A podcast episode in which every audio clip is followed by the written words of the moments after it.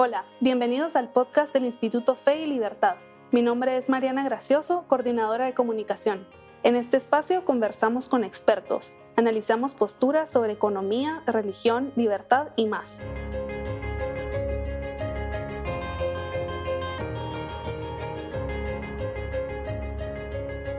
Bienvenidos a un nuevo episodio del podcast Fe y Libertad.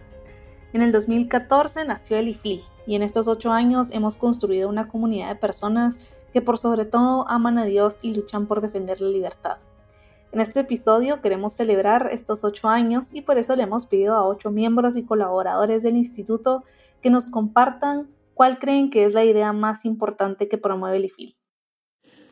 Hola, mi nombre es Maurice Polanco, soy director académico y miembro asociado del Instituto Fe y Libertad desde el 2015. En el instituto valoramos mucho la libertad porque creemos que es indispensable para la virtud. El hombre no puede ser bueno ni hacer el bien si no es libremente. Así como la solidaridad no se puede imponer, tiene que nacer del corazón, no basta hacer las cosas buenas, si no es porque quiero, autodirigiéndome al bien.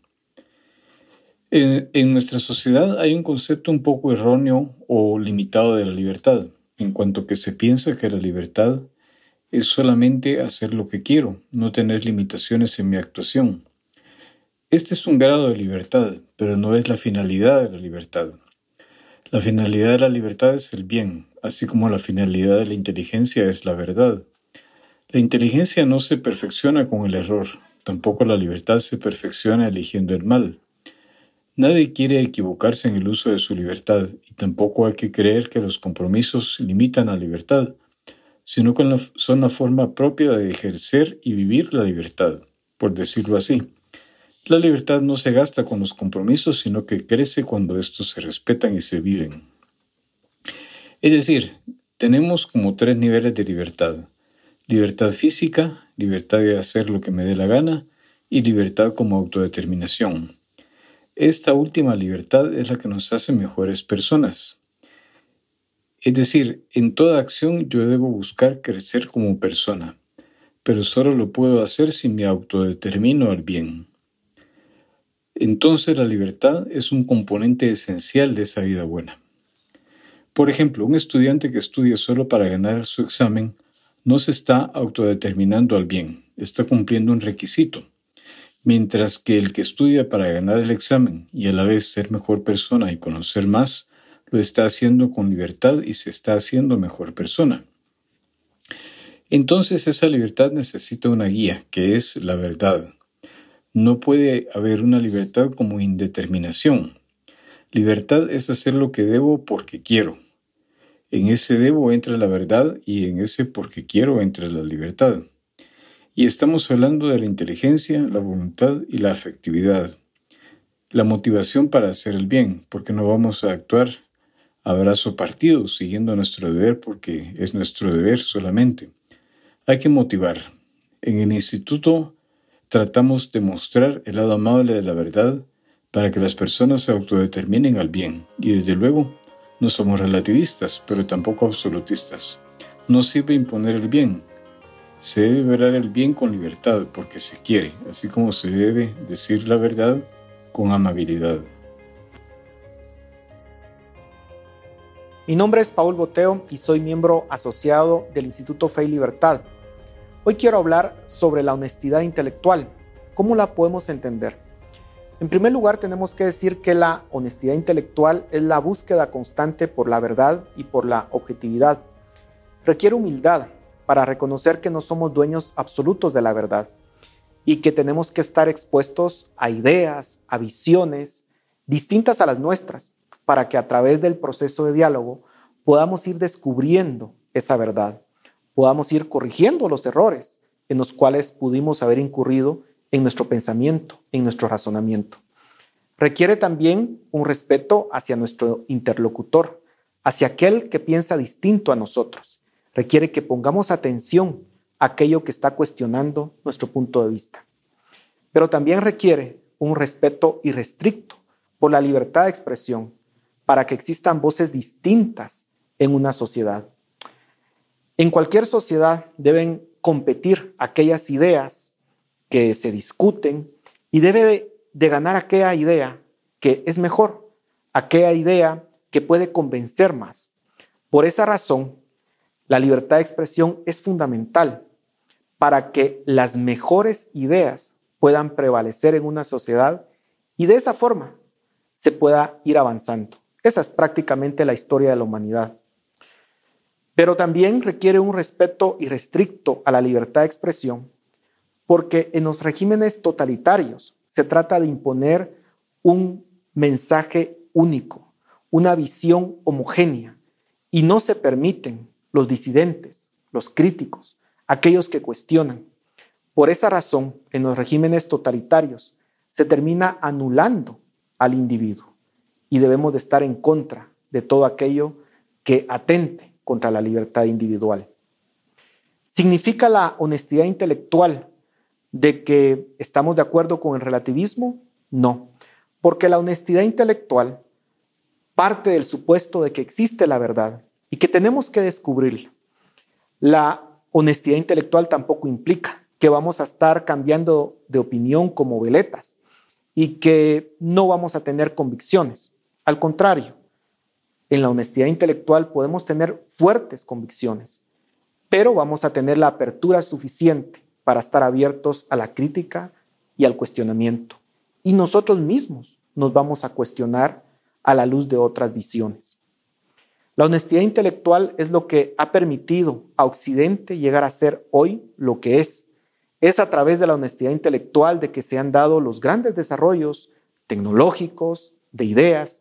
Es a través de la honestidad intelectual que se logró llegar a descubrir los principios del liberalismo, que es lo que ha permitido en los últimos 200 años tener un desarrollo extraordinario a la humanidad. Ojalá que tengamos el suficiente coraje para defender la honestidad intelectual y que Occidente pueda seguir siendo el faro de luz para todo el mundo. Buenos días, eh, soy Ivonne de Suárez. Yo tuve la dicha y el privilegio de estar en la fundación del Instituto Fe y Libertad y considero que el propósito principal del desarrollo integral y florecimiento humano es muy importante y escogí el tema de la juventud eh, para platicarles un poquito de qué significa a, nivel general, pero también y principalmente a nivel de nuestros objetivos. El joven va descubriendo los valores que son importantes en estas etapas. La independencia, la autoestima, la educación, la identidad, que se basan en principios morales que experimentan y viven desde su niñez en el entorno familiar, escolar, de sus amigos, que no olvidemos, deben ser muchos y variados.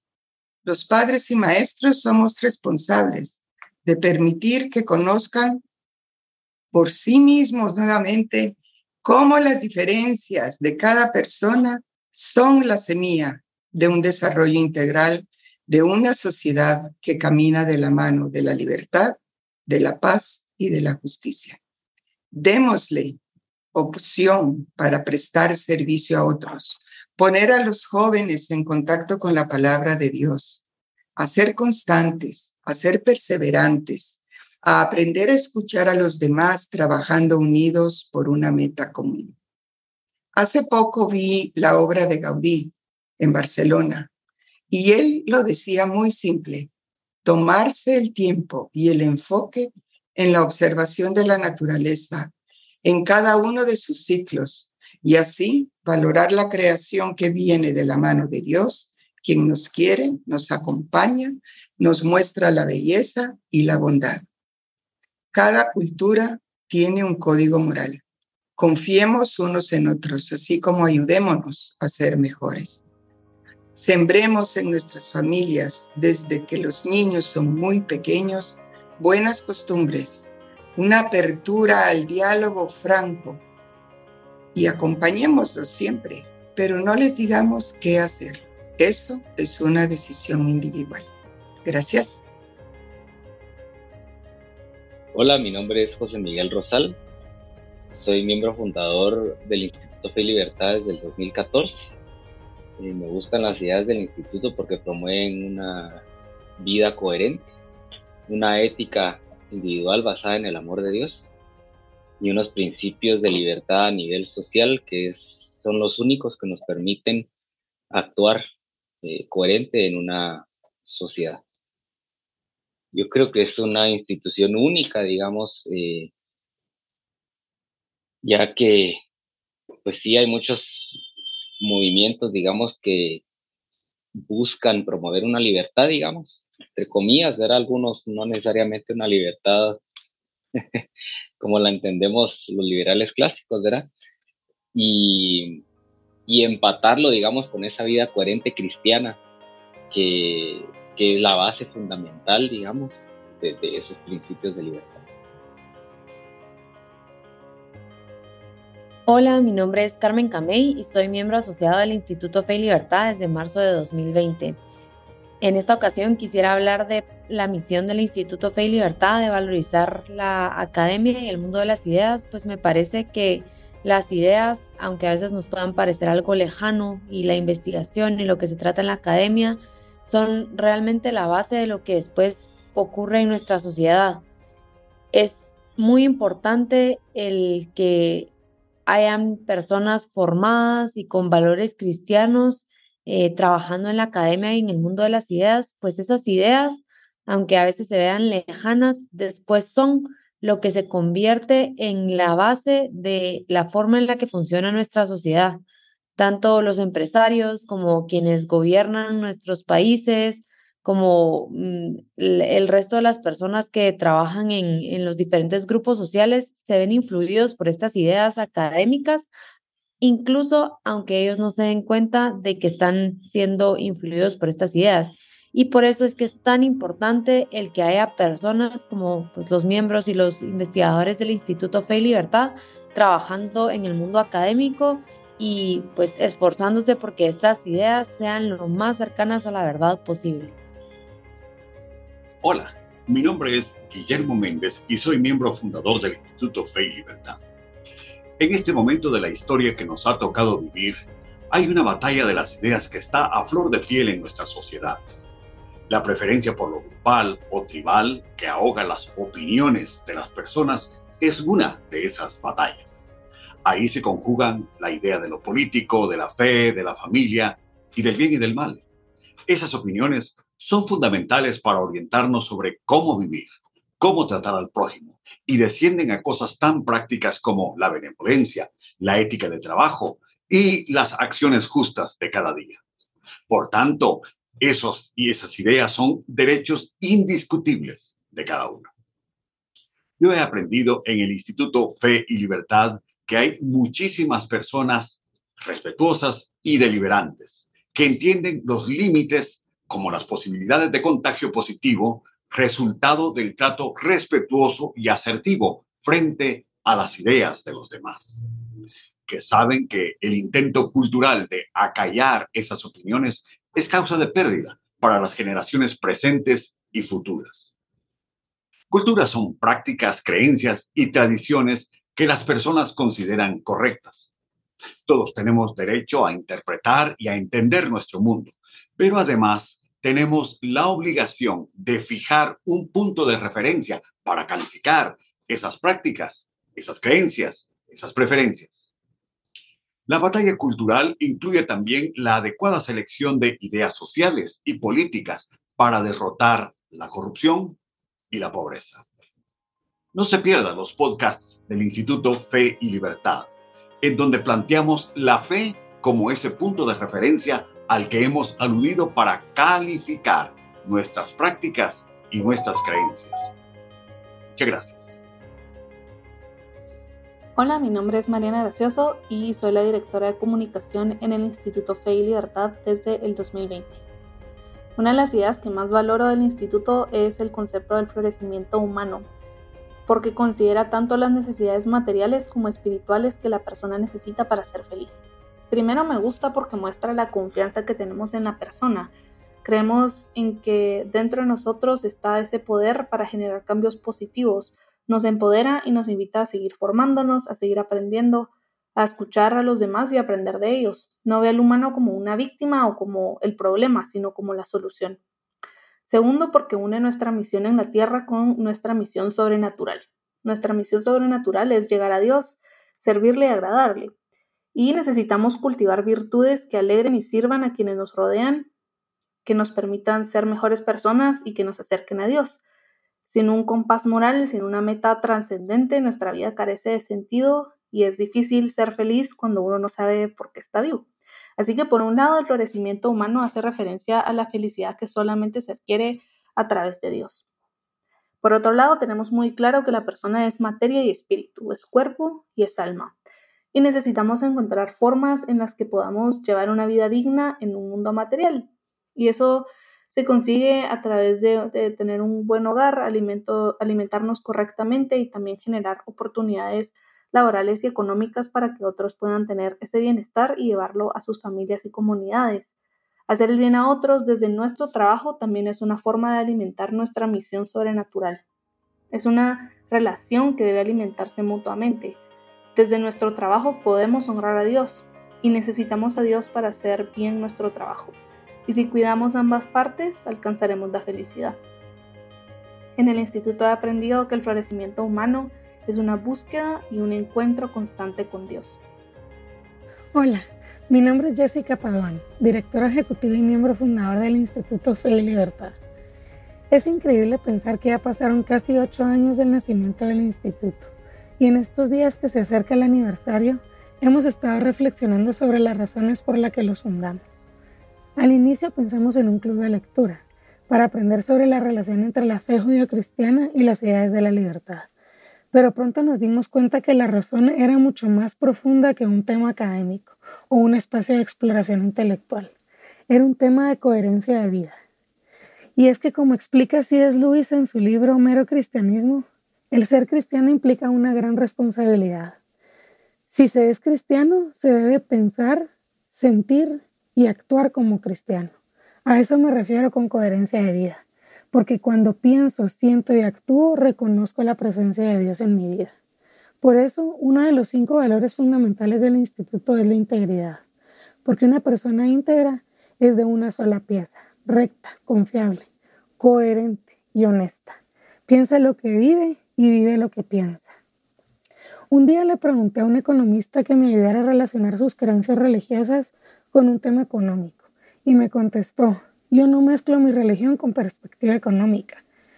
Eso no tiene sentido, pensé, si soy cristiano o judío, debo, más bien tengo el deber de actuar y pensar en todo como cristiano o como judío, sea cual sea el caso.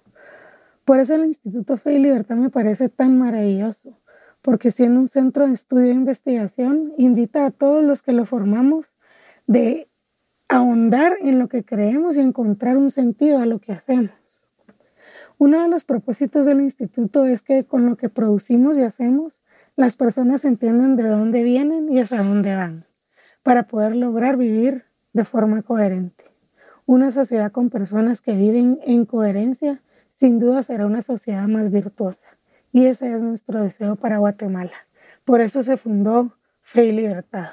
Y para eso trabajamos día a día, por una sociedad conforme al corazón de Dios.